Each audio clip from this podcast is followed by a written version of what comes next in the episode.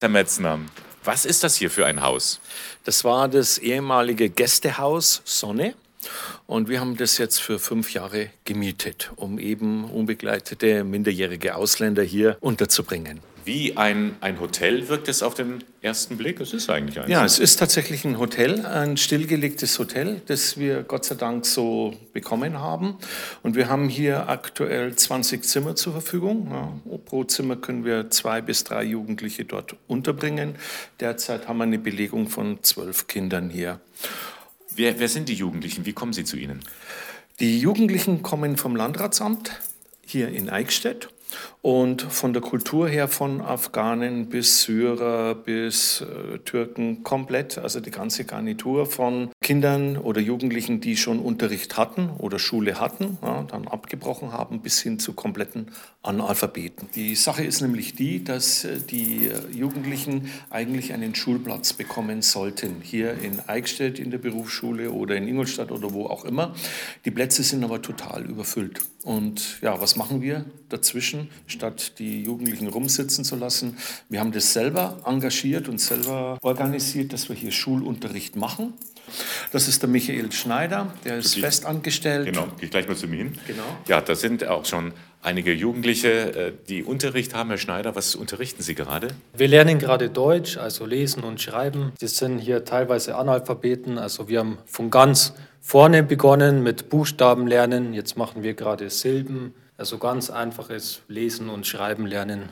Merken Sie schon Erfolge? Macht Spaß? Die Erfolge kommen ziemlich schnell. Das geht natürlich bei jedem unterschiedlich. Bei manchen ist schon ein bisschen was da. Da merkt man es, dass es schneller geht. Bei manchen äh, geht es ein bisschen langsamer. Aber man sieht, also wir machen das jetzt seit drei Wochen, glaube ich, ungefähr, diese Analphabetengruppe. Man sieht auf jeden Fall schon Erfolge. Also fast eigentlich täglich. Herr Messner, die jungen Leute, die hier leben, die haben ja alle ein ähnliches Schicksal. Sie ja. sind von zu Hause, von ihrem Heimatland geflohen, haben es verlassen müssen ja, ja, und müssen in der Fremde zurechtkommen. Was haben Sie für einen Eindruck? Das sind ja unterschiedliche Kulturen ja auch. Wie kommen Sie hier miteinander klar?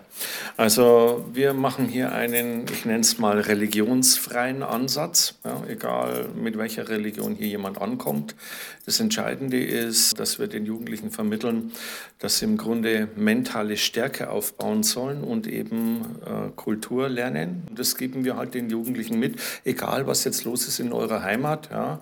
Wenn ihr bestimmte Kerndisziplinen lernt, wenn ihr Sprache lernt, ja, wenn ihr äh, hier gut mitzieht, dann werdet ihr beruflich erfolgreich und dann könnt ihr euch auch super weiterentwickeln. Das ist das Konzept, das wir hier machen. Welche Aussichten haben die jungen Leute hier? Das ist unterschiedlich. Es gibt also Jugendliche, die sind sehr gut. Also die könnte man tatsächlich auch gleich in eine Lehrstelle hinein vermitteln. Das ist dann eher dann ein Sprachproblem, weil sie dann Französisch sprechen oder eben Englisch sprechen. Mhm. Und dann gibt es Jugendliche, ja, die haben Schule mal für zwei Wochen gesehen in ihrem ganzen Leben ne, und ansonsten Feldarbeit gemacht. Und die sind ganz glücklich, wenn sie ihren Namen schreiben können. Ja. Also das, so groß ist die Spanne, was wir hier machen. Und Sie müssen eben individuell auf die jungen Leute eingehen. Ne? Das ist eben das. Das kann man nicht mit, mit äh, richtigen Schulregelbetrieb vergleichen, sondern wir müssen auf jeden punktuell eingehen und dann kommt es ja auch darauf an, es gibt ja hinter jedem Jugendlichen eine Lebensgeschichte. Ja. Mhm. Da erfährt dann der eine, okay, dass sein Vater nicht mehr lebt. Ja. Er wusste nur, die Taliban haben ihn abgeholt. Ja, und dann kommt eben die Nachricht, also so wie es ausschaut, dein Vater lebt nicht mehr. Ja, und da müssen wir eben auch hier therapeutisch einen Einsatz machen und eben auch die Jugendlichen begleiten, dass sie in diese ja, neue Lebensgeschichte gut reinkommen im Haus zur Sonne in Eichstätt. Da hat also die Praxis Rolls Jugendliche aus anderen Ländern untergebracht. Die werden dort auch mit Lernangeboten unterstützt. Doch immer wieder gibt es Notsituationen, wo eine öffentliche Hilfe nicht greift. Und für solche Fälle gibt es den Verein Sonnenschein. Der wird von Mitarbeitenden der Praxis Rolls getragen. Erste Vorsitzende ist Rachel Rolls. Wir haben einen Verein gegründet, äh, beziehungsweise der wurde vom Hans Kramer gegründet, 2009. Das ist schon eine Weile her. Äh, damals waren noch keine äh, Flüchtlinge unterwegs bei uns, aber da hatten wir zum Beispiel die Heilpädagogische Tagesstätte in Stammham eröffnet gehabt.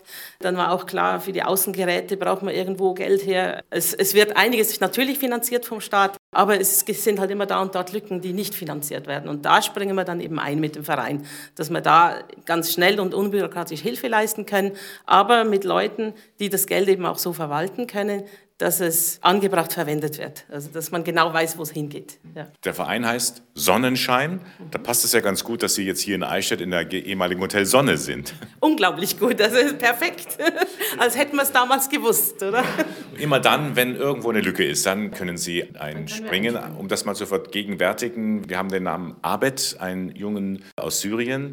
Wie ist dessen Schicksal und wie konnten Sie da helfen? Also Abed ist vor zwei Jahren ungefähr nach Deutschland gekommen. Also das ist nicht sein echter Name, aber wir nennen ihn jetzt so. Und äh, sein Ziel war von Anfang an, dass seine Familie eben auch herziehen kann, weil es seinen Eltern auch äh, gesundheitlich nicht so gut geht. Das ist immer eine, ein ganz kompliziertes Verfahren, bis das dann endlich durch ist und bis man Visum beantragt hat und so weiter und so fort.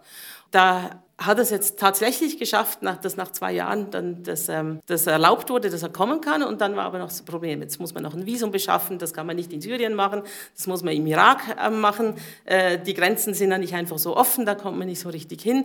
Da braucht es wieder Hilfe, da braucht es Leute, die bezahlt werden müssen, damit sie diese Sachen holen können. Der Familie hat einfach ein bisschen Geld gefehlt, zumal ihr Haus zerbombt wurde und dann konnten sie nicht mehr auf das Geld zurückgreifen, was sie eigentlich gedacht haben, sie hätten es noch gehabt. Da ist einfach eine Lücke aufgekommen von 1200 Euro und haben dann eben einen Spendenaufruf gestartet und es sind dann um die 1500 Euro zusammengekommen.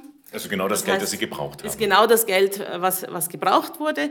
Und es ist jetzt tatsächlich so, dass die Eltern, also der Flug ist gebucht. Am 24. Dezember kommen sie in Frankfurt am Flughafen an. Ja, das ist ja ein schönes Weihnachtsgeschenk, ja. dass Sie dies in der Familie machen können. Mhm. Und die kommen dann wohin? Das ist noch die Frage. Das mhm. wird jetzt gerade noch geklärt. Äh, auch mit dem, äh, mit dem Landratsamt wird das dann geklärt, wo sie jetzt erstmal hinkommen. Ziel wäre natürlich dann schon, dass man sie auch unterstützt, dass sie irgendwo dann auch zusammenziehen können. Auf alle Fälle kommen sie hier im Landkreis Eichstätt an. Dann wird man wieder sehen, wie es dann, wie es dann weitergeht. Ja.